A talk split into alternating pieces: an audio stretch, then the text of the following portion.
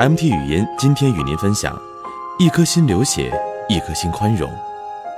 古希腊政治家伯利克里因为推行改革而反对者很多，有人闯进他的屋子冲他大骂，伯利克里却静静地坐着，什么也没说。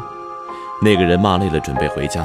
伯利克里见天色已晚，便叫来了仆人说：“你去点一盏灯，送这位先生一程。”无独有偶，东汉学者孟敏年轻的时候扛着瓦罐去赶集，有人撞碎了他的瓦罐，他没有觉察。